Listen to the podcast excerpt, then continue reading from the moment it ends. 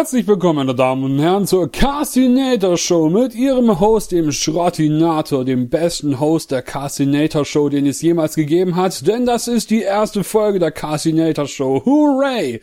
Willkommen bei diesem wunderbaren Podcast, zumindest hoffe ich, dass das wird von letsplays.de und glücklicherweise oder leider, je nachdem wie man sehen mag, bin ich nicht allein, denn bei mir ist eine Person mit dem Namen David. Hooray, David, wer bist du und warum bist du besser als jemand, der nicht du bist, abgesehen davon, dass er besser als du wäre?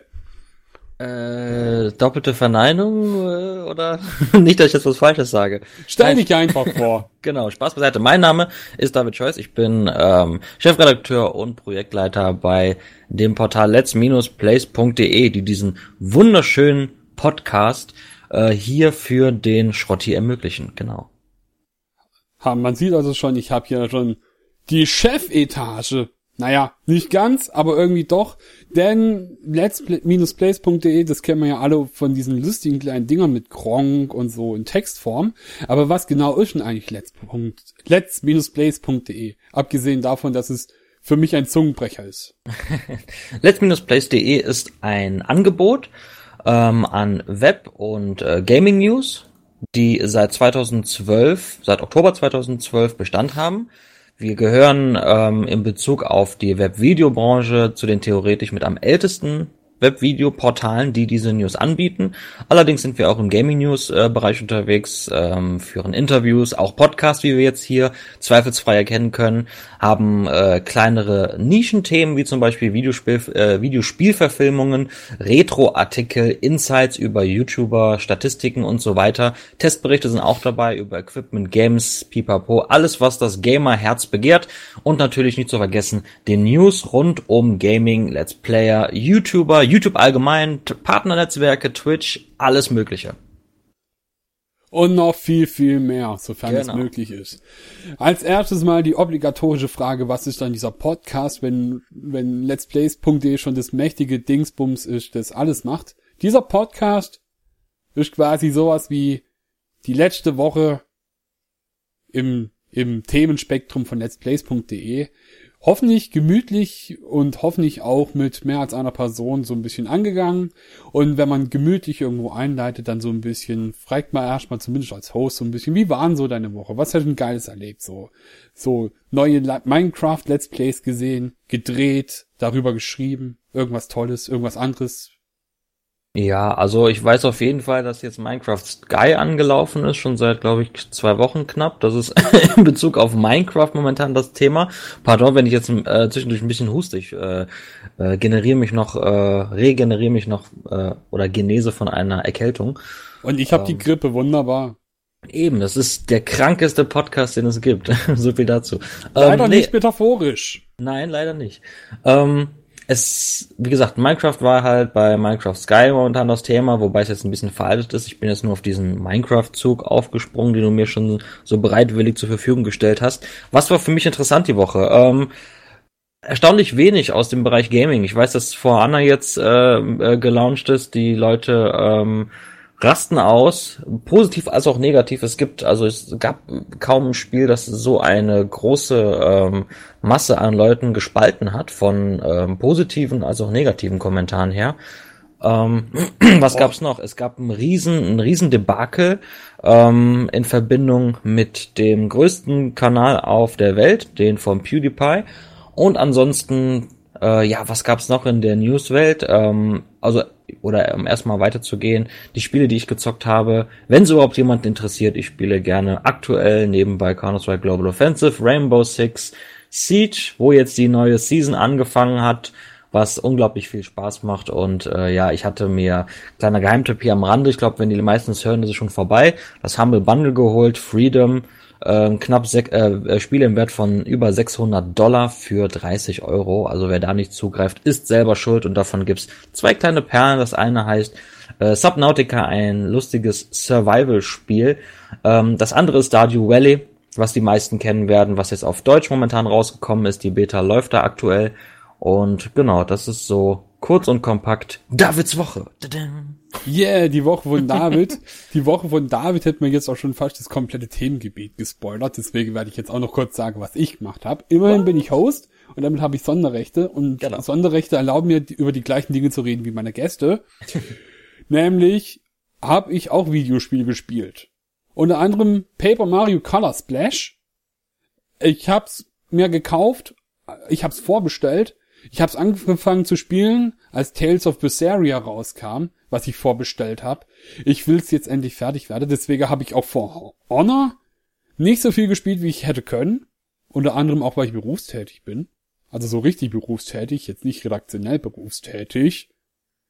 Ah, richtig krasser Diss. Nee, sowas nicht gemeint. Ähm, ja, For Honor auch schon angespielt. Ich muss auch sagen, die, die, die emotionale Spaltung, die du gerade angedeutet hast, die habe ich nicht wahrgenommen. Dann können wir ja nachher drüber reden. Und äh, der PewDiePie, was da alles passiert ist, darüber werden wir nachher definitiv schon reden, weil das war, das war das Ding, was diese Woche halt passiert ist. Das ist auch ziemlich, ziemlich, ziemlich, ziemlich, ziemlich arg, arg heftig ausgeartet. Also man sieht schon, ich bin wieder am William Shatner. Und ähm, ja, Color Splash auf der Wii U, ein bisschen For Honor, ein paar gute alte Runden Isaac, damit ich auch endlich mal die 1000 Stunden voll krieg und äh, ein bisschen Warframe. Von allem etwas, macht viel Spaß. Und leider muss ich auch Geld verdienen. Ja. Nichtsdestotrotz würde ich doch einfach mal sagen, wir haben uns vorgestellt, wir haben die Seite vorgestellt, wir haben Vorstellungen davon gegeben, wie wir unsere Freizeit gestalten. Wie wäre es, wenn wir ein paar, ich sag jetzt einfach mal, News angehen, was so ein bisschen die Woche passiert ist. So ein bisschen das Zeug, was die Woche vielleicht den einen oder anderen Menschen interessieren könnte. Hättest du ein bisschen Lust drauf? Äh, wenn du mich jetzt schon so fragst, ja, hab grad nichts vor. Wunderbar, man könnte fast meinen, dass du dir dafür zeigst. Nochmal. Ja. Und zwar ähm, gab es doch in Richtung Steam eine ganz große Ansage, ist leider ein bisschen mehr als eine Woche her, es war am letzten Wochenende. Und zwar Steam sagt bye bye Greenlight, bläst die Lichter aus und sagt jetzt Steam Direct. Das ist Direct. Ein neues Programm, da, da, da zahlt man anscheinend direkt Steam Geld. Das kann zwischen 100 Dollar und 5000 Dollar sein, das weiß man noch nicht so genau. Und dann landet das Zeug auf Steam. Also anscheinend ist das Vorhaben, da irgendwas zu tun, sehr minimalistisch. Zumindest ist mal der Vorwurf. Möchtest mhm. du darüber reden? Oder ich würde gerne die Frage nochmal an den äh, Podcast Master werfen. Ähm, wo liegt der Unterschied zwischen Steam Greenlight und Steam Direct oder Direct? Greenlight war bisher so, man hat da auch ein einziges Mal für sein allererstes Spiel 100 Dollar bezahlt, so als Einstiegshürde. Und danach hat quasi die Community abgestimmt, ob dieses Spiel bei Steam verkauft werden darf. Also man hat ein Spiel gehabt, hat sich bei Steam beworben, die haben so einen Stream in Greenlight draufgepackt. Man hat dann als normaler Benutzer so ein bisschen drauf rumsurfen können auf Greenlight und dann quasi an der Beschreibung von dem, was der Entwickler hat vorgehabt, ähm, dann sagen können, ja, wenn das Ding aus Steam rauskommt, würde ich es mir zulegen oder nicht. Und wenn genügend Leute dafür abgestimmt haben, dann ist es im Steam Store aufgetaucht. Das erste erfolgreiche Spiel war, glaube ich, MacPixel. War so ein Point-and-Click-Adventure mit einem ziemlich lustigen Humor. Naja, mhm. zumindest mein Humor hat's getroffen, sagen wir es mal so. Ja. Und äh, hat auch für sehr viel Kontroverse gesorgt. Unter anderem ähm, unfaire Behandlung von Entwicklern, dann wieder, ich sag jetzt mal, so eine Art Schwarzmarkt hat sich drum gegründet, wo dann gewisse Gruppierungen dafür gesorgt haben, dass ihrer Scheißdreck drauf gepusht wird, wenn der Entwickler Keys rausgerückt hat oder was weiß ich. Mhm. Äh, es war die Idee war gut, aber sie war halt sehr schlecht umgesetzt. Aber ist nicht das erste Mal, dass Valve sowas macht. Ich meine, wer kann sich noch daran erinnern, dass das Steam der Client einen Media Player hat? Hat er.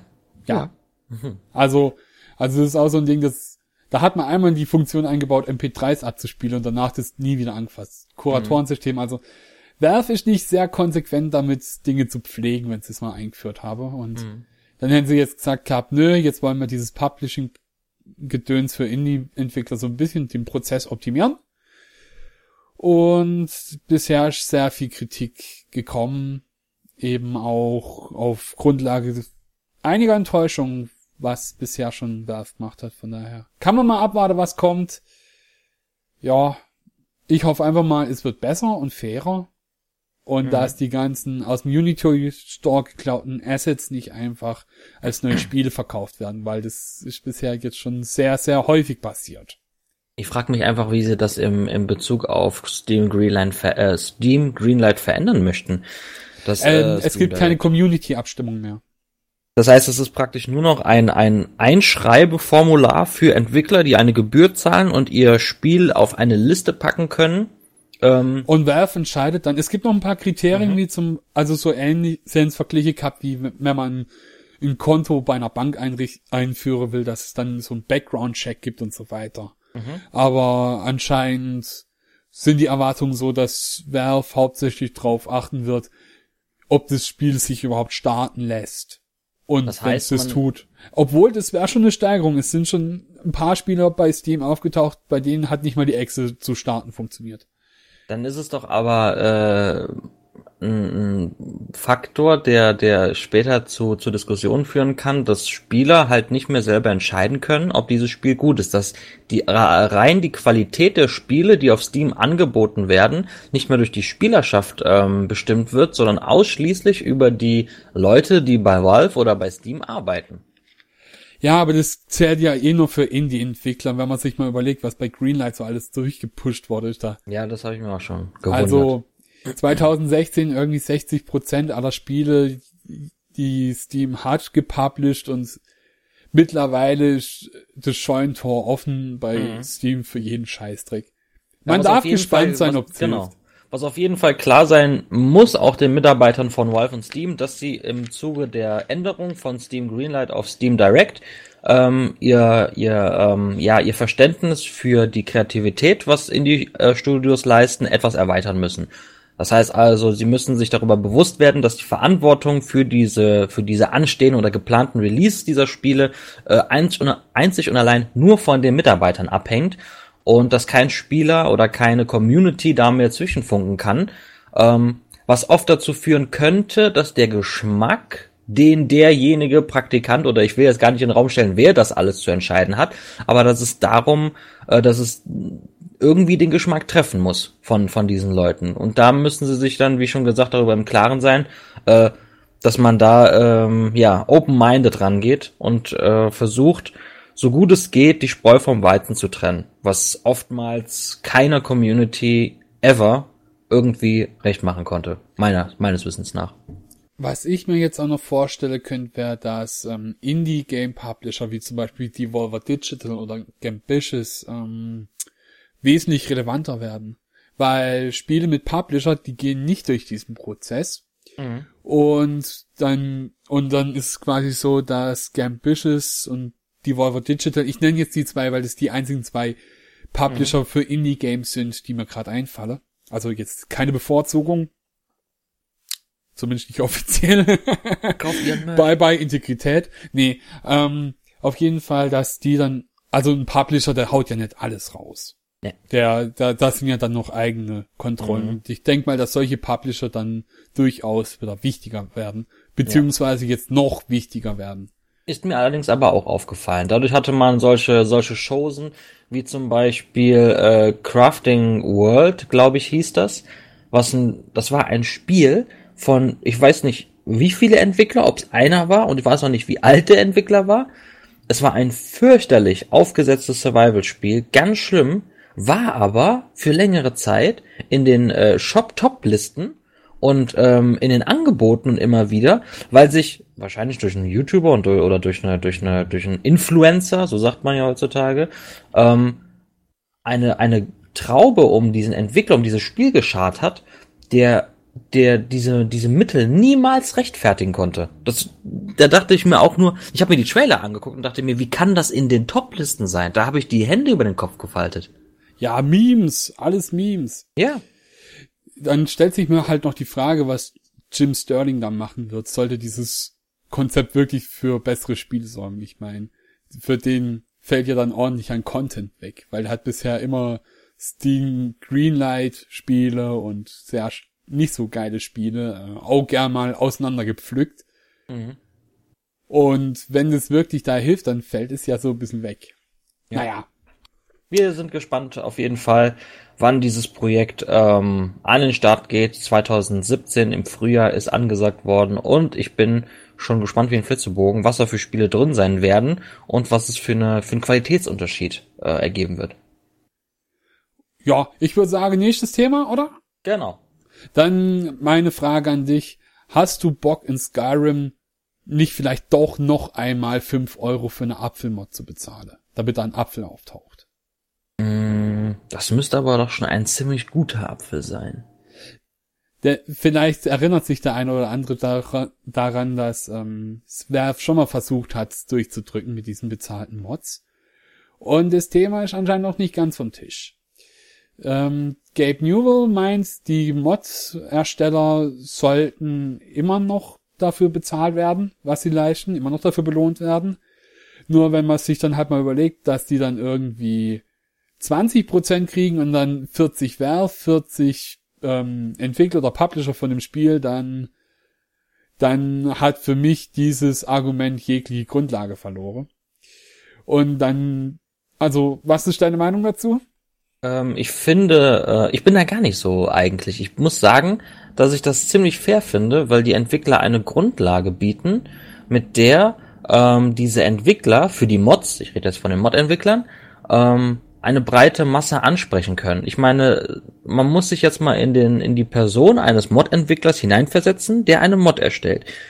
Eine Mod ähm, für ein weniger bekanntes Spiel zu machen, würde ihm viel viel weniger bringen als eine Mod für ein Spiel, was bereits bekannt ist. Und das ist nicht dem Mod-Entwickler äh, zu verdanken, sondern dem dem richtigen Entwickler. In dem Fall bei Skyrim Bethesda.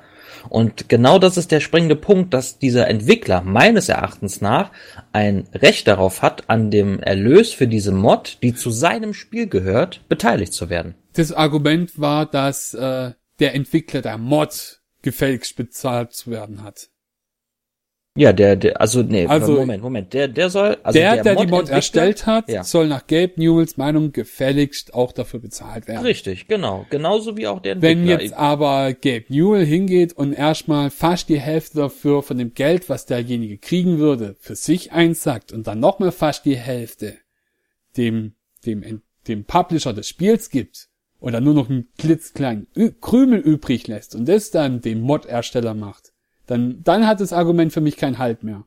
Dann muss aber äh, Steam an seiner äh, Preispolitik schrauben und gucken, Richtig. dass die äh, den Mod-Entwicklern da etwas entgegenkommen, weil sonst die Mod-Entwickler nicht mehr über Steam, über den Workshop anbieten, sondern eine Alternativplattform finden. Und das Alternativplattform gab gibt's auch schon, wie zum Beispiel Nexus. Mhm. Und es gibt gab damals auch schon ein riesengroßes Trara. Äh, die Spieler waren dagegen, die Mod Ersteller waren dagegen und es war vor allem das Problem, wie es umgesetzt worden ist. Die einzigen, die wirklich davon profitiert hatten, waren Valve. War ja, so. Da muss man das äh, Und außer, außer noch denen, die dann Mods geklaut haben, um sie dann auf Steam zu verkaufen. Das gab's auch noch. Ich finde den Workshop bei Steam eine sinnige Idee, um seine Mods zu präsentieren. Wenn da welche sind, die Geld kosten, warum nicht dafür bezahlen? Ich finde dieses System gut und das soll auch. Ja, so aber dann sollte man ja werden. auch den bezahlen, der es gemacht hat und genau. Valve. Aber es soll auch so weit an die Mod-Entwickler zurückgehen, weil die haben sich auch Arbeit damit gemacht und dass man einen, einen fairen Abschlag bekommt wir spinnen jetzt einfach mal rum und sagen, eine Mod kostet 100 Euro, dass der Entwickler seinen Prozentsatz bekommt. Wenn ich jetzt salopp eine Zahl nennen müsste, würde ich jetzt äh, bei einem Viertel an, äh, bei einem Drittel anfangen, weil das der Grundstein ist. Der hat das, äh, der Entwickler hat das gelegt. Der Mod-Entwickler äh, hatte die meiste Arbeit für diese Mod, die er halt anbietet, nicht für das Main-Spiel an sich. Das gab's ja schon, ähm, wo er dann von mir aus, machen wir 50% draus. Soll ja sein Werk sein, er soll das Geld für bekommen, habe ich nichts gegen. Und der Rest geht an Valve. Und mehr dann auch nicht. Keine Abschläge, steuerlich oder was auch immer, damit die Mod-Entwickler da auch weiterhin äh, über Wasser bleiben können. Weil es gibt Studios, die beschäftigen sich nur damit. Die bringen, klar, die bringen vielleicht auch eigene Spiele raus, wenn sie es möchten, ähm, haben aber ähm, wahrscheinlich nicht das Budget oder nicht die Möglichkeiten, um ein eigenes Standalone-Spiel in diesem Ausmaß zu gründen. Und ich finde das vollkommen legitime Art der Existenzsicherung. Und es funktioniert ja auch jetzt zum Beispiel schon bei, bei Dota 2, meine ich. Und vor allem auch bei Warframe, das ist wirklich so. Warframe Free-to-Play-Spiel, man kann ähm, quasi Helme und so weiter für seine Warframes Ja, erstelle, ja. also seine, seine Space Ninja Samurai Roboter. Und gerne. die kosten dann auch direkt Echtgeld. Mhm. Und die Hälfte von der Kohle geht dann auch an denjenigen, der es gemacht hat. Man kann sagen, es erstellen, es kommt ein Workshop rein, die Entwickler, tue dann sage, der ist geil, der, der kommt ins Spiel rein und wenn es einer geschafft hat, ins Richtig. Spiel reinzukommen, dann kriegt er auch die Hälfte von der Kohle. Genau. Der aber so, aber somit dieses Content. Argument von wege, ja, wir wollen die bezahlen, wir wollen, dass die das Geld kriegen, das sie verdient haben, aber dann selber alles abgreifen, das geht meiner Meinung nach gar Nee, nicht. geht's auch nicht. Man muss das prüfen natürlich, inwieweit äh, sich dieser Verdacht, der in den Raum geworfen äh, wurde, sich auch erhärten kann. Wenn es wirklich demnach so ist und wie gesagt, wenn man das alles äh, stichpunktartig und auch äh, plausibel darlegen kann, dann äh, finde ich schon eine Sauerei. Und was mich halt noch fragt, äh, was ich halt noch so ein bisschen das Problem damit habe, ist, sind so Sachen wie zum Beispiel, ob es richtig ist, das zu erzwingen. Ja, es, wie gesagt, erzwingen Also, kann man sowas sowieso nicht. Wenn es nicht also- funktioniert, dann suchen die Leute sich ihren, ihren Schlupfwinkel. Es ist wie Wenn- Wasser, findet immer einen Weg nach draußen. Ja, aber wenn ich jetzt als Mod-Entwickler meine Total Conversion Mod für Oma anbieten will und wer jetzt sagt, nein, du hast gefälligst dafür bezahlt zu werden, damit wir noch einen Abschlag ziehen können, dann Ach so, ja, ja, gut, klar. Also was man auf jeden Fall dazu sagen kann, ist, dass ähm, auch wenn Steam etwas an oder zu viel anbietet oder haupt, überhaupt etwas anbietet, dass Spieler Mittel und Wege finden, das entweder günstiger zu bekommen oder auch kostenlos. Und bei den Mod-Entwicklern sehe ich es genauso. Wenn Steam dafür einen Preis veranschlagen möchte, mein Gott, sollen sie machen. Ich finde, jede Mod, wenn sie gut ist, Moment, wenn sie gut ist, wenn es eine gute Mod ist, kann sie ruhig was kosten, die würde ich mir gerne kaufen. Wenn es Story, DLC, inhaltstechnisch oder technisch sowieso erweitert ist, kann man das gerne machen. Ähm, da bezahle ich dann auch Geld für. Ähm, sonst erlebt man halt das Originalspiel und gut ist. Und wenn Mod-Entwickler sagen, ich möchte dafür kein Geld haben, müssen sie es auf Steam nicht anbieten. Dann können sie sich auf ihrer Mod-Entwickler-Website können sie das kostenlos anbieten. Da kann Steam nichts gegen machen. Die sind da geistige Eigentümer von dieser Mod. Vielleicht auch in Ab- Absprache mit dem, mit dem äh, Entwickler des Hauptspiels. Und wenn Steam Geld für etwas verlangt oder zu viel Geld für etwas verlangt, dann ist es alleine deren Sache. Dann kann ich, können zwar viele Leute sagen, finden wir doof, aber diese Leute, die das sagen, werden sich das sowieso holen. ja. Und mit diesen glorreichen Worten der Einsicht und vielleicht sogar der Vernunft, darüber kann man sich streiten, ich würde es nicht. Ähm, vielleicht das nächste Thema. Die Ja. Zeit läuft schneller, als es läuft. Ich würde sagen, ich habe hier eine nette kleine Newsliste. Ich würde jetzt noch gern ein letztes großes Drama ansprechen. Kommt drauf an. Kannst du mit Nintendo was anfangen? Mit Nintendo? Ja. Ja. Gut, weil es gibt einen Season Pass für der Console für Breath of the Wild und das Ding kostet 20 Tacken, sind zwei DLCs drin, also zwei DLC-Pakete und an die kommt man nur dran, wenn man sich diesen, diesen Season Pack für 20 Eu Euro Schrägstrich Dollar dann holt. Auf keine andere Art und Weise. Auf keine andere Art und Weise. Man muss das Ding komplett kaufen, beide Pakete als Season Pass. Das Sonst kriegt man es nicht.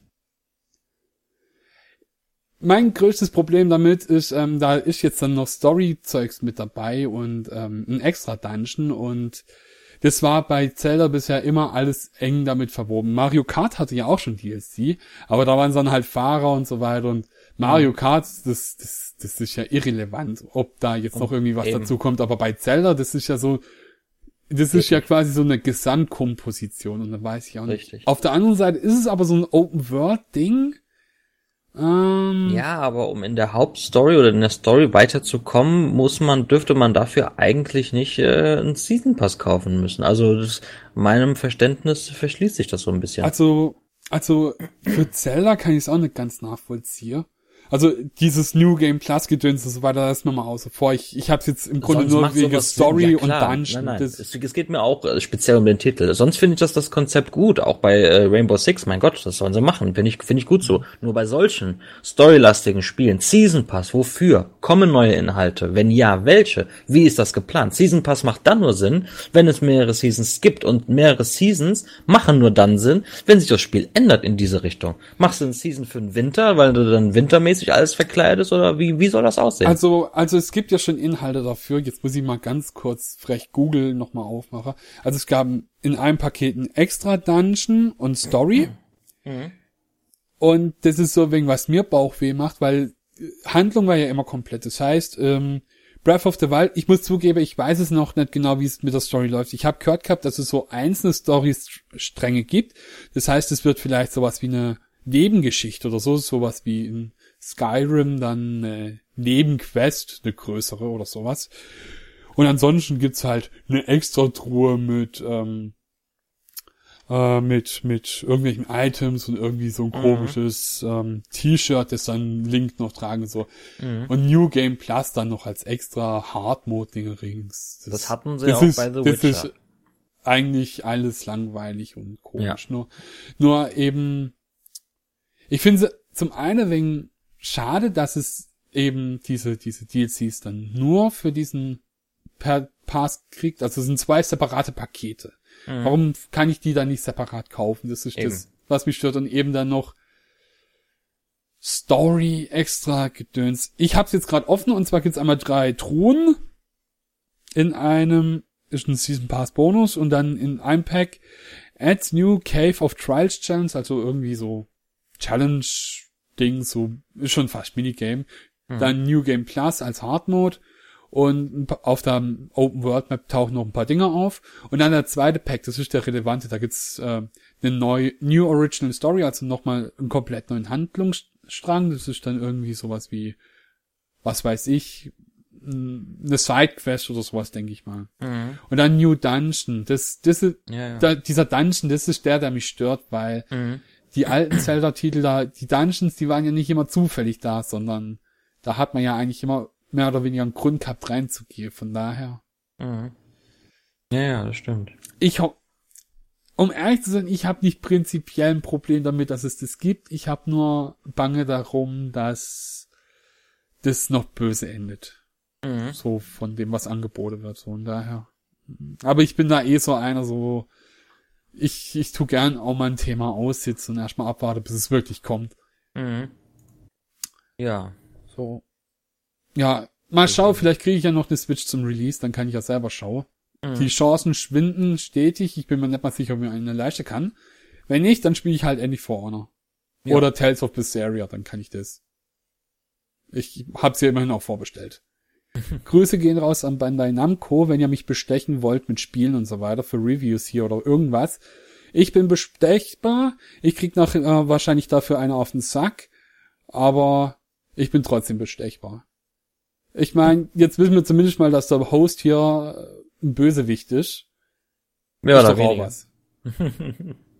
Aber ich krieg gerne einen auf den Sack. Ich bin auch so ein bisschen Troll. Äh, ganz kurz, jetzt, jetzt tue ich noch schnell durchrattern, wenn ich darf. Mhm. Bulletstorm und Duke Nukem 3D landen, auf, landen nicht mehr auf dem Index. Andersrum, es sind vom Index runter. Hooray! Bulletstorm kriegt sogar eine neue Version sogar extra dafür, wo es nochmal alles zusammengepackt wird und Duke Nukem 3D. Vielleicht kriegen wir dafür noch irgendwo was zum Lesen. Hashtag Spoiler. Am 30. Juni kommt endlich das lang erwartete Crash Bandicoot Remake für die PS4 raus, diese Insane Trilogie. Die, also Teil 1 bis 3 nochmals Remaster, aber richtig heftig, geil. Aufbearbeitet. Das, was ein paar Leute vielleicht nie gesehen äh, nicht ganz so mitgekriegt haben, was ein bisschen im Schatten von For Honor war, ist Ghost Recon Wildlands. Ghost Recon Wildlands. Der Umbeta geht los vom 23.02. bis 27. los. Hooray! Und Mass Effect Andromeda ist kein Open-World-Spiel, sondern einfach nur, sondern ein Spiel, wo man auch ein bisschen was erkunden kann, aber jetzt nicht sowas wie No Man's Sky. Wahrscheinlich auch ein bisschen Panik gerade wegen No Man's Sky und so weiter, dass am irgendwie falsche Vorstellungen auf einmal auftauchen. Das habe ich mir als News mal rausgepickt als Themen zum Ansprechen. Ich bin kein Mass Effect Spieler. Bist du einer? Mm, ich wollte immer. Ich bin damit aber nie warm Also nein. Ich komme nicht durch. Leider nicht. Irgendwas verfehlt das Spiel bei mir. Ich weiß nur vom Marketing, dass man ab Teil 2 oder 3 Aliens beglücken kann. Dann habe ich mir gedacht gehabt, sorry, aber dafür brauche ich keinen Space RPG. So, und damit kommen wir schon zum ersten großen Skandalthema dieser Woche, das so unglaublich abgrundtief böse und übel ist, dass wir jetzt noch 29 Minuten plus minus haben, um darüber zu reden. Und zwar der YouTuber Nummer eins, der mehr Subscriber hat wie, ich glaube Südkorea war es, als ich das letzte Mal nachgeschaut habe. Mhm.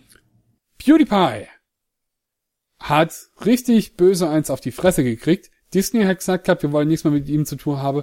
YouTube hat seine bevorzugt Behandlung von PewDiePie aufgehoben und sogar die zweite Staffel von Scare PewDiePie gecancelt, obwohl die sogar schon abgedreht war. Ja.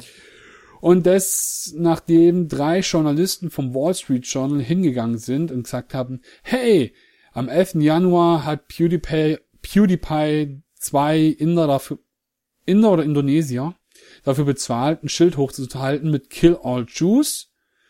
Und jetzt machen wir doch einfach die News draus. Genau. Nachzulesen in unserer Beschreibung.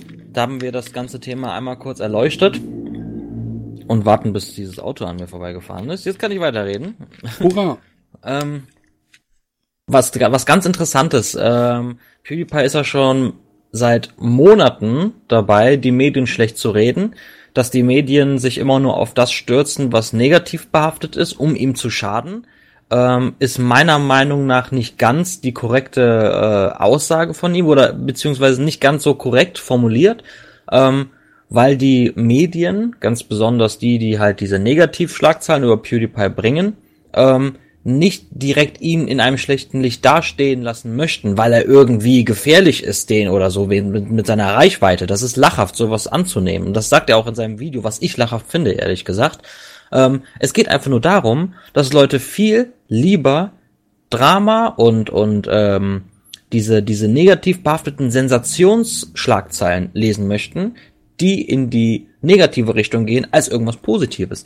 Ähm, PewDiePie hat so viele Charity-Veranstaltungen supportet und selber veranstaltet durch Streams, durch sein, durch sein Netzwerk, ähm, dass wird fast nirgendwo erwähnt. Das ist unfair, natürlich ist das unfair, aber seien wir ganz ehrlich, welche Prominenten heutzutage werden von den Medien äh, hochgelobt, weil sie äh, Charity-Aktionen machen? Es Mark Zuckerberg. Auch Mark Zuckerberg wird andauernd ins Kreuzfeuer genommen und das meistens auch zu Unrecht und wird ähm, von, von der Presse zerrissen.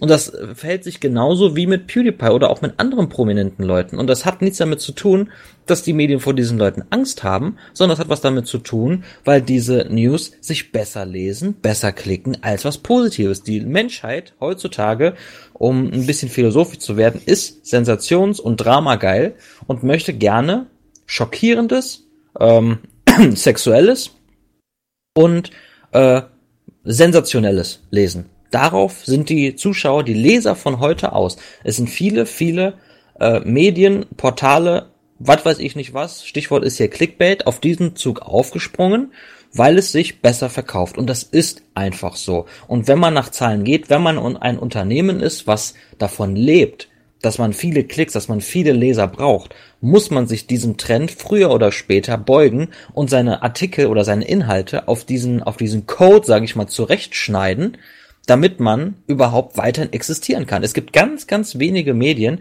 die das nicht machen und sich wahrscheinlich auch für die längere Zeit nicht mehr halten können und wahrscheinlich zumachen oder ähm, dann halt auf diesen Zug mit aufspringen und anfangen, sowas zu machen, was beispielsweise heftig.co oder äh, die Bild ist da auch ganz gut drin und äh, Focus Online auch, die Zeit sowieso. Und das ist ein Thema, ähm, es liegt mehr an der Gesellschaft, was jetzt keine Kritik an die Zuschauer sein soll, um Gottes Willen, sondern es ist, es ist ein Trend, der sich abzeichnet. Und dieser Trend hat momentan erschreckend äh, deutliche, äh, also eine erschreckend hohe Bedeutung gefunden ähm, und wird momentan so zurecht und ausgeschlachtet, dass ich schon teilweise überhaupt keine Lust mehr habe, mir sowas durchzulesen. Und ähm, klar, war eine Frage der Zeit, bis PewDiePie genau in die, in dieselbe, in die äh, selbe Regallade rutscht und man anfängt, ihn wegen seiner Videos zu verurteilen. Ich finde die Videos nicht mehr lustig, das muss ich dazu auch sagen. Der, äh, die Kritik ist berechtigt. Das heißt, die Medien haben in dem Punkt ähm, inhaltlich schon korrekt etwas wiedergegeben. Nur und hier muss halt. ich eingrätschen, hier muss ich eingrätschen. Ja, ja. Denn dieses, die Medien haben hier korrekt gehandelt, das kann ich so nicht unterschreiben. Ich habe die, mir die Woche das angeschaut, ich habe es recherchiert mhm. und wir sind ja alle Redakteure und um ehrlich zu sein, ich habe mich nicht getraut, auch noch eine einzige Zeile über dieses Thema zu schreiben und ich bin froh, dass ich es nicht getan habe. Okay. Und jetzt kommt auch warum. Ich habe ein bisschen recherchiert und ich habe mir das Thema angeschaut. Und das, was abgegangen ist gegenüber PewDiePie, war eine riesengroße Sauerei. Und ich werde es auch erklären, ich werde es rechtfertigen, meine Behauptung, und ich hoffe, dass man es dann nachvollziehen kann. Da waren diese drei Redakteure von Wall Street Journal. Mhm. Diese drei Redakteure sind hingegangen, haben diesen Artikel veröffentlicht und haben selber geschrieben gehabt, so, nachdem sie dieses Video gesehen haben von PewDiePie, sind sie von Hand hingegangen und haben seinen Kanal durchgeforstet bis August 2016 nach antisemitischen Sachen. Mhm. Die sind von sich aus hingegangen, haben sich die Mühe gemacht, äh, das Zeug rauszusuchen.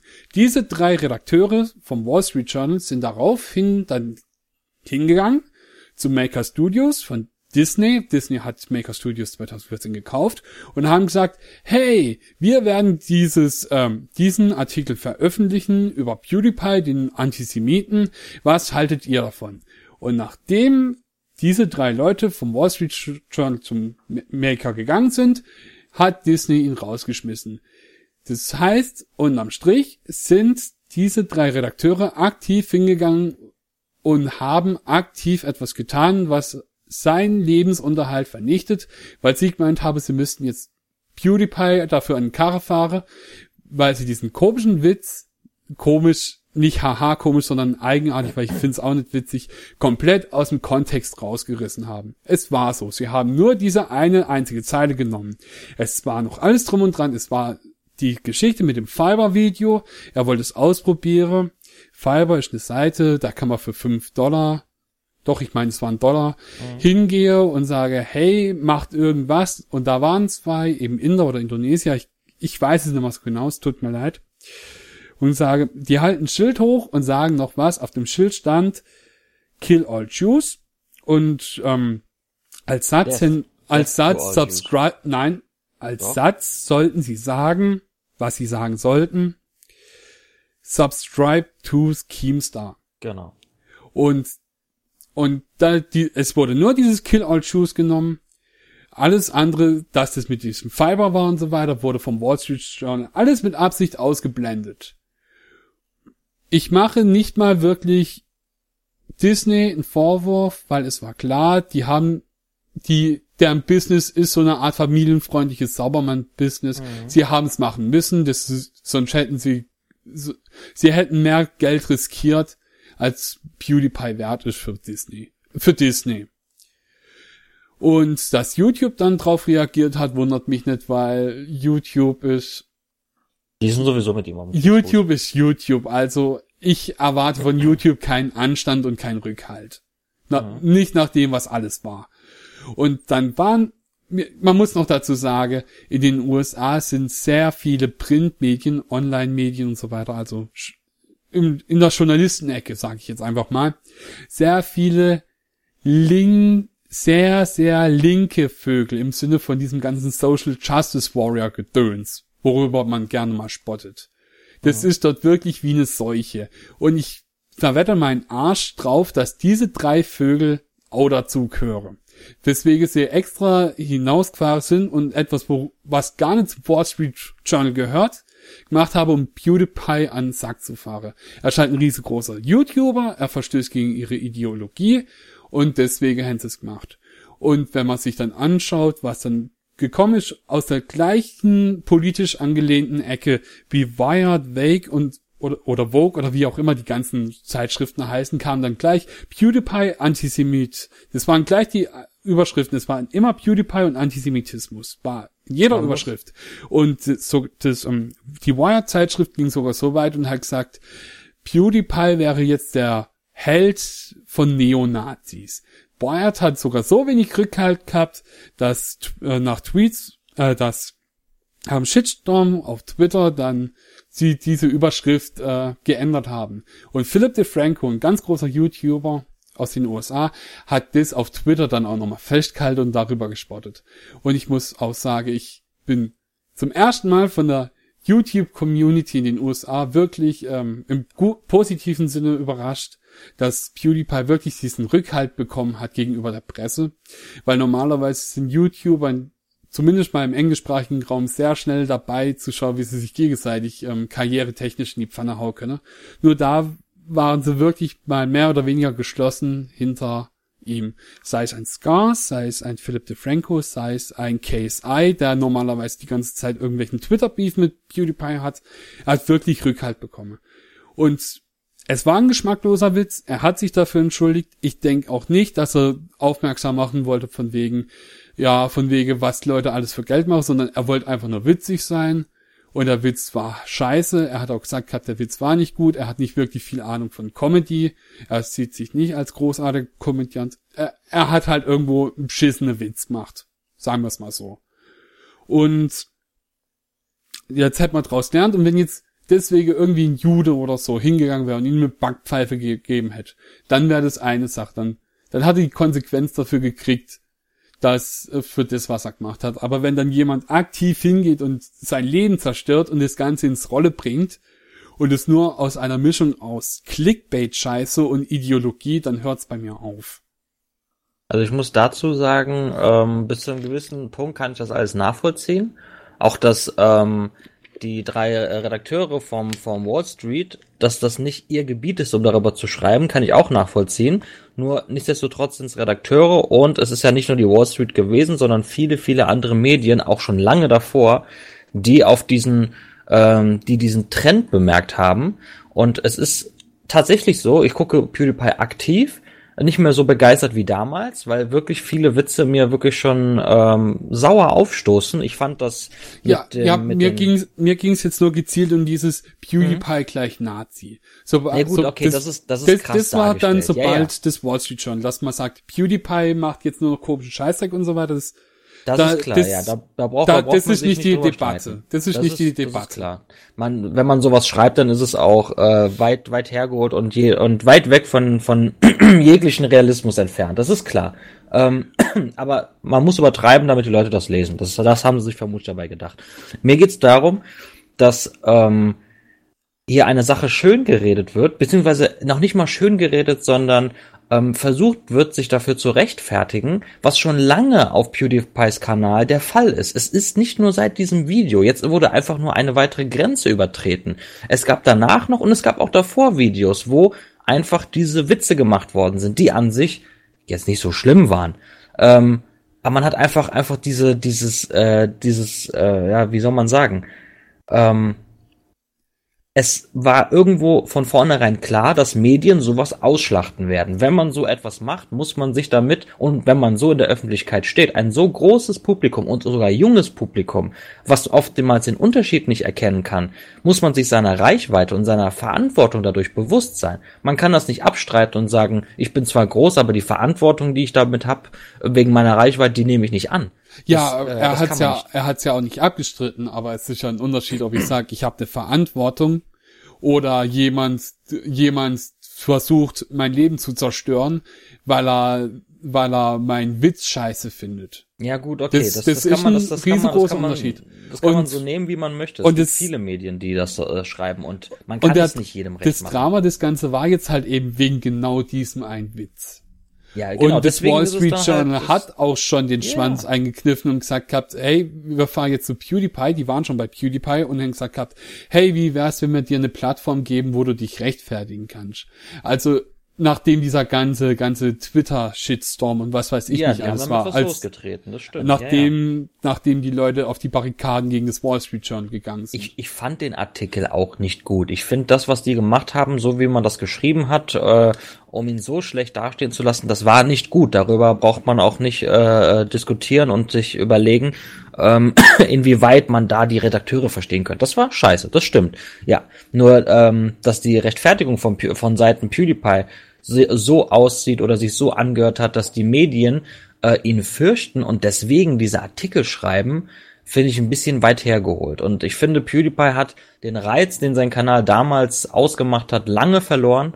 Das ist jetzt viel Clickbait, das ist viel ähm, Extremismus, das ist ähm, beziehungsweise Extremismus eher auf äh, die Sensations, äh, äh auf den Sensationsjournalismus bezogen, also, nicht auf die politische es Schiene. Es ist halt extrem. Es ist also ja, es nicht ist Extremismus, es, es ist extrem. es sind viele Pfeile, es sind viele Kreise, viel Clickbait. Das Beste, das Tollste, das Superste, das Wahnsinnigste, das ist seine Devise. In jedem seiner Videos schreibt das der Titel und auch das Bild vor. Es ist einfach eine Richtung, die er damals verteufelt hat, die er jetzt durchführt und ähm, jetzt momentan über sein altes, also über seine alte Philo, äh, Philosophie spricht, als wäre er damals naiv gewesen. Aber genau dieser Philosophie hat er es zu verdanken, dass er heute diese vielen Abonnenten hat. Und das, was er jetzt momentan macht, bewirkt meiner Meinung nach genau das Gegenteil.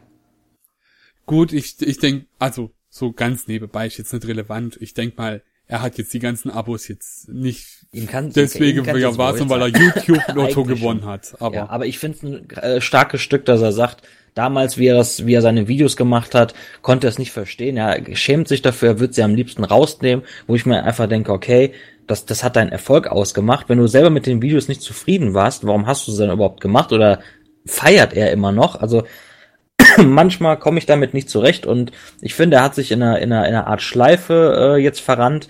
Ähm, und auch mit dem Thema, was es aufgekommen ist, ist es, reicht es ihm jetzt noch mehr zum Nachteil als vorher. Das ist blöd gelaufen für ihn, finde ich schade.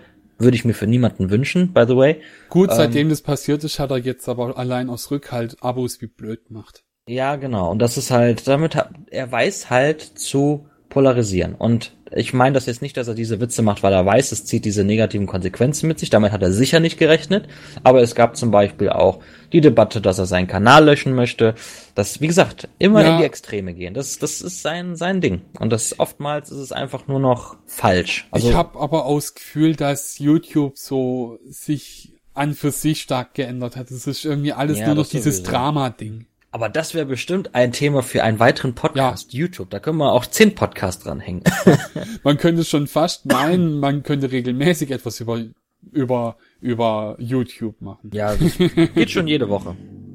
Ja, wenn nicht, vielleicht können wir, wenn es eine langweilige Woche war, auch mal übers allgemein über Let's Plays oder so reden. Ich meine, mhm. wenn schon Let's Plays.de heißt, dann bietet sich das an. Nur das war jetzt eben dieses richtig heiße Eis und ich, ich ich muss ganz persönlich sagen, so, so, so, das, das ist ja jetzt nicht alles irgendwie vorgegeben, was wir sagen oder so, sondern es ist wirklich individueller Scheißtrick. Das heißt, für mich gibt's ja höchstens im Nachhinein Konsequenzen. So ähnlich wie mit PewDiePie's Witz. Ich muss sagen, ich fand den Witz scheiße, nicht aus politischen Gründen oder sonst was oder aus moraltechnischen Gründen, sondern einfach nur, ich fand es halt nicht witzig. Das ist für mich halt so lol, haha, Meme-Scheiße. Mhm. Meme-Kultur ist halt so ein bisschen abgefuckt, genauso wie 2016 bei jedem Scheißdreck ein Harambi dabei sein musste. Und ähm, mich überrascht es nicht wirklich, dass er dann eben so eine auf den Sack bekommen hat. Und ich muss sagen, er hat damit, er hat gesagt gehabt, ja, er ist zu weit gegangen, da wird zwar scheiße von ihm. Er hat wahrscheinlich auch damit gerechnet, dass er gerechtfertigt ähm, eben Repressalien dafür kriegt. Casey Neistat zum Beispiel hat einen sehr großen Kontra geliefert zu ihm. Er hat es mhm. aber auch vernünftig gemacht und äh, was ich halt auch immer so gehört habe, ja, immer, man muss an die armen Juden denken und so weiter und so fort. Das habe ich aber alles von Nicht-Juden gehört. Zum Beispiel H3, H3 hat dann auch gesagt gehabt, ich bin Jude, ich habe damit gar kein Problem. Mhm. So, ja, ist es auch. Also heute einfach die Leute, die dann großartig anfangen rumzuschreien, denkt doch an die und was sagen die, die sind oftmals äh, äh, nicht die, die betroffen sind und ja.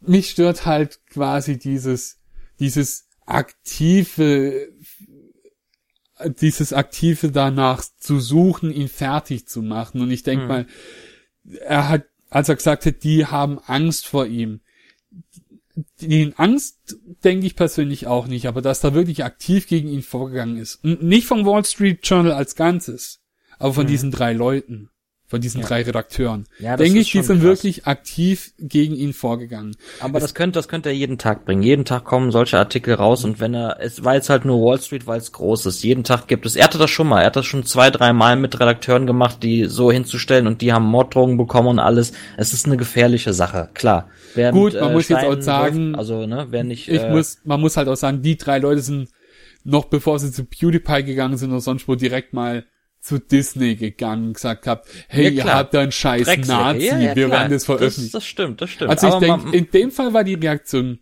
gerechtfertigt. Ich, ich tue nicht alles rechtfertigen, was PewDiePie sagt, nur was hier jetzt die Woche abgegangen ist, ist mhm. meiner Meinung nach eine riesengroße Sauerei gewesen. Ja.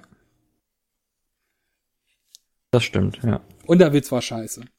Ja, richtig, richtig. Das, das finde ich auch. Und wie gesagt, ich lasse es jetzt nur so als kleine Fuß, äh, Randnotiz noch mit einfließen, dass mir PewDiePie lang nicht mehr so gut gefällt wie damals. Hat nichts damit zu tun, dass ich jetzt so gegen ihn feuere, ähm, dass ich ihn deswegen nicht mag, ihn jetzt hate und dann irgendwie sage, ja, die hatten recht und PewDiePie, ja, verrehe du Sau.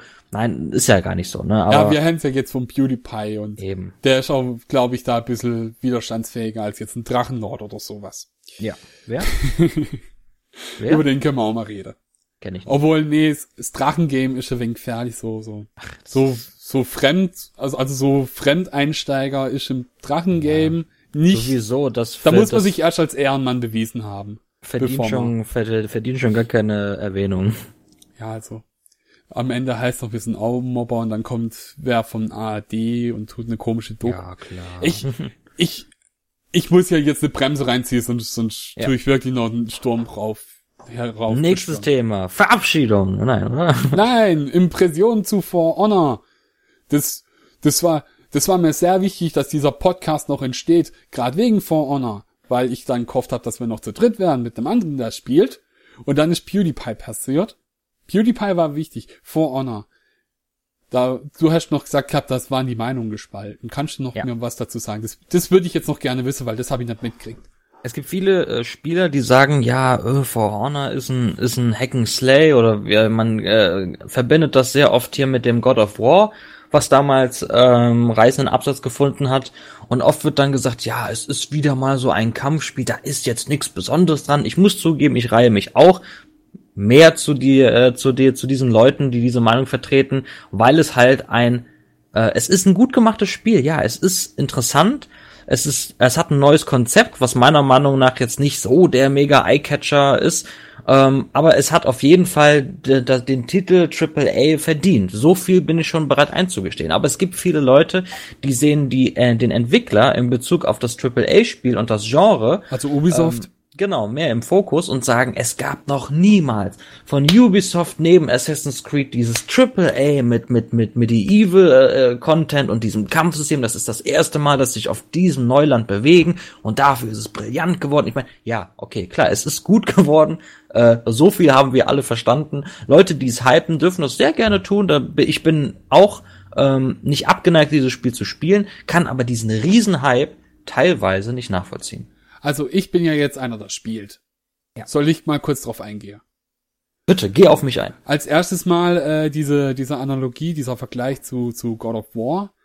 Ich hätte jetzt als, um ehrlich zu sein, dass wenn du was sagst, Dynasty Warrior sagst, und dann müsste ich ganz klar sagen, nee, das passt nicht. Und zwar, ähm, da ist gar nicht so viel geschnitten. ja, also Dynasty Warrior, so von dem, was man dann PR-technisch gesehen hat, das wäre dann mhm. wirklich direkt im Vergleich, weil es gibt diesen, diesen, diesen Belagerungsmodus oder wie der heißt, so die, es gibt einen Modus und da gibt's dann noch NPCs, die so beiströmen, mhm. aber die, die sind dann halt mehr im Weg oder so, das, das ist gar nicht so, als ob man irgendwie sich durch eine Armee durchschnetzelt, so. Da sind vielleicht mal so, so, ich tu jetzt mal bis zu 100 und ganz großzügig das zu sagen. NPCs, die dann mit einem Schlag weg sind, die und da geht's dann eben darum, die feindliche Armee zurückzudrängen. Aber da tut man dann vielleicht zwei oder drei Leute höchstens gleichzeitig ausnocken. Und das sind halt noch ein paar Kampftechniken mit dabei, die es halt im Mittelalter auch gegeben hat, die nicht so prominent sind, wie zum Beispiel, wenn der Ritter dann die Klinge seines Schwertes in die Hand nimmt und dann quasi mit der Parierstange äh, einen erschlägt. Sieht mhm. man nicht so oft, aber ist wirklich historisch korrekt. Und ähm, das Kampfsystem ist an für sich so neu. Und ich habe ja schon War of the Roses gespielt und Chivalry Medieval Warriors. Chiv ich sag jetzt Chivalry. Ich, den Subtitel bin mir nicht so ganz sicher. Und äh, War for Roses wäre etwas langsamer im Tempo, aber wahrscheinlich auch etwas authentischer. Und ähm, Chivalry ist quasi so, so, das ist voll Action und mit Tempo und allem. Und, Gib ihm. Und ähm, im AAA-Bereich ist For Honor wirklich einzigartig. Mhm. Und es, es hat so einen gewissen Nervenkitzel, so ähnlich wie in Dark Souls, wenn es dann so, wenn man gegen einen Gegner antritt, gegen einen mhm. von den Rittern oder so. Und dann ist es so, es ist so, so ein bisschen so ein kleines bisschen psychologische Kriegsführung, weil man hat nicht allzu viele Moves, die man hat und es kommt sehr viel auf Konter und Parieren an und richtiges Movement und da gibt's so einen gewissen Nervenkitzel. Und vom Gameplay her ist es auch wahrscheinlich langsamer als der ein oder andere erwartet, also im Vergleich God of War ist darauf wie, wie auf LSD, also rasant und da schnetzelt man sich durch wie blöd oder, oder, ähm, Dynasty Warriors, was ich genannt habe, das wäre dann quasi Geschwindigkeit mal 100, sondern es ist relativ langsam und ruhig und steril auch etwas, aber es hat so einen gewissen Nervenkitzel, so ähnlich wie, wie, ähm, bei Dark Souls, wo man sich dann denkt, jetzt im Kampf kommt's auf jedes einzelne Ding an, was ich mache. Ist mhm. aber vom Kampfsystem nicht gleich wie von ähm, Dark Souls, weil Dark Souls vom Kampfsystem ist tatsächlich komplexer. Liegt aber auch daran, dass die Charaktere da wirklich sehr individualisierbar sind und in For Honor hat man quasi nur so eine Erzklasse und die kann man durch die Perks dann eben sich noch ein wenig anpassen. Also es ist wirklich auf eine gewisse Art einzigartig, aber das, was es einzigartig macht, ist jetzt nicht so, wir betreten komplett neue Universen oder Welten, sondern es ist so, wir, wir betrachten jetzt, wir gehen jetzt quasi in einen neuen Suspekt, in eine neue, genau. neue das, Schiene rein. Richtig. Und ich gehe mal davon aus, dass das der Grund, warum, warum viele dann gesagt haben, ich sehe da jetzt nicht so viel drin wie manch anderer. Ja, es ist, es ist wirklich so ein Ding dazwischen. Ich, ich war so ein bisschen selber gehypt, in Anführungszeichen. Ich habe mich so selber ein bisschen gehypt, weil ich habe gewusst gehabt, worauf ich mich einlass. Und es war wirklich so ein Nervenkitzel-Ding, was ich gesucht habe. Und ich meine, wir hatten es auch noch intern im Haus, wo es dann, wo dann die Kritik war, es ist wesentlich langsamer als erst angeschrieben, angepriesen war oder so. Ich weiß nicht, ob das Marketing schief gegangen ist, aber ich muss, ich mhm. muss sagen, es ist, es, es ist so ähnlich wie beim Poker, also so ein gewisser Nervenkitzel da, aber nicht, weil ständig rasante Action ist, sondern weil, weil dieser hohe Konzentrationsaspekt mit dabei ist. Ja, ja. Ich glaube, wo das, wo dieses Spielkonzept richtig Anklang finden würde, oder was, was, was ich total hypen würde, wäre Star Wars beispielsweise. Äh, über, übertrag mal das Konzept von For Honor auf Jedi-Kämpfe. Nur dann ein bisschen schneller. Das wäre schon aber wenn es zu schnell wäre, jetzt glaube ich schon nicht funktionieren und das ist zu schwer da. Jedi, Jedi ist aber wieder so eine Sache so. Ich glaube nicht, dass es funktionieren hätte, weil so Lichtschwertduelle, das wäre schon wieder rasant. Ja, ja, das Und es würde sich dann schneller. schon wieder nicht korrekt anfühlen. Und es, es braucht dieses etwas langsamere Tempo. Mhm. Das, ich würde sagen, For Honor ist wirklich so ein, so ein Ding, das so entweder man mag es oder es ist einem zu langweilig. Das ist so ja. mein Eindruck. Und ich muss halt sagen, ich mag's. Ja. So, ich würde sagen, Folge Nummer eins. Wir haben ein bisschen über For Honor geredet, wir haben etwas über PewDiePie geredet und wir haben mehr über Steam geredet als gedacht. Mhm. Von daher würde ich sagen, wollen wir noch letzte Worte der Weisheit raushauen? Äh, bitte nach dir. Dann würde ich sagen, vielen herzlichen Dank fürs Zuhören. Es war ein wunderbarer Podcast. Die anderen werden hoffentlich noch wunderbarer. Dann mal schauen, wie die Post-Production wird. Ob es einen Drachenlord-Podcast gibt, weiß ich nicht. Kommt drauf an, ob ich mich traue. Es wird nicht immer Gäste geben. Ich würde mich freuen, wenn es Gäste geben würde. Da kam jetzt gerade ein Geräusch vom Laptop, das heißt, eine Stunde ist rum. Und wenn jetzt David noch letzte Worte der Weisheit hat, nach der zweiten Aufforderung würde ich mich echt freuen. Ja, also vielen Dank an äh, jedem Einzelnen, der diesen Podcast bisher verfolgt hat. Großen Respekt an dieser Stelle von mir. Ähm, das war eine kurze Einführung auch in unser Portal, was wir machen, ähm, in Zusammenarbeit mit diesem Podcast, mit dem Schrotti. Und ähm, ich würde mich freuen, wenn ihr ähm, auch dann beim nächsten Mal wieder mit dabei seid. Wenn ihr Interesse habt, könnt ihr gerne unseren Blog besuchen oder auch auf das Forum gehen, euch registrieren. Wenn ihr Let's Player seid, da gibt es viele gute Hinweise, Tipps, Tricks, alles, was das äh, Let's Player Gamer Herz begehrt. Und wenn ihr noch was zum Podcast abliefern wollt, da gibt's auch sehr oft einen Schrodinator. Das heißt, das heißt, übers Forum bin ich sehr leicht manipulierbar, zumindest von der Anwesenheit her.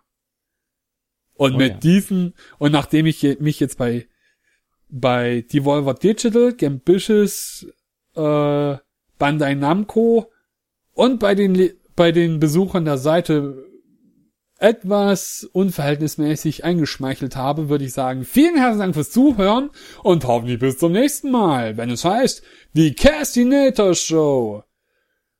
Namen für Podcast zu finden ist echt nicht leicht. Und tschüss.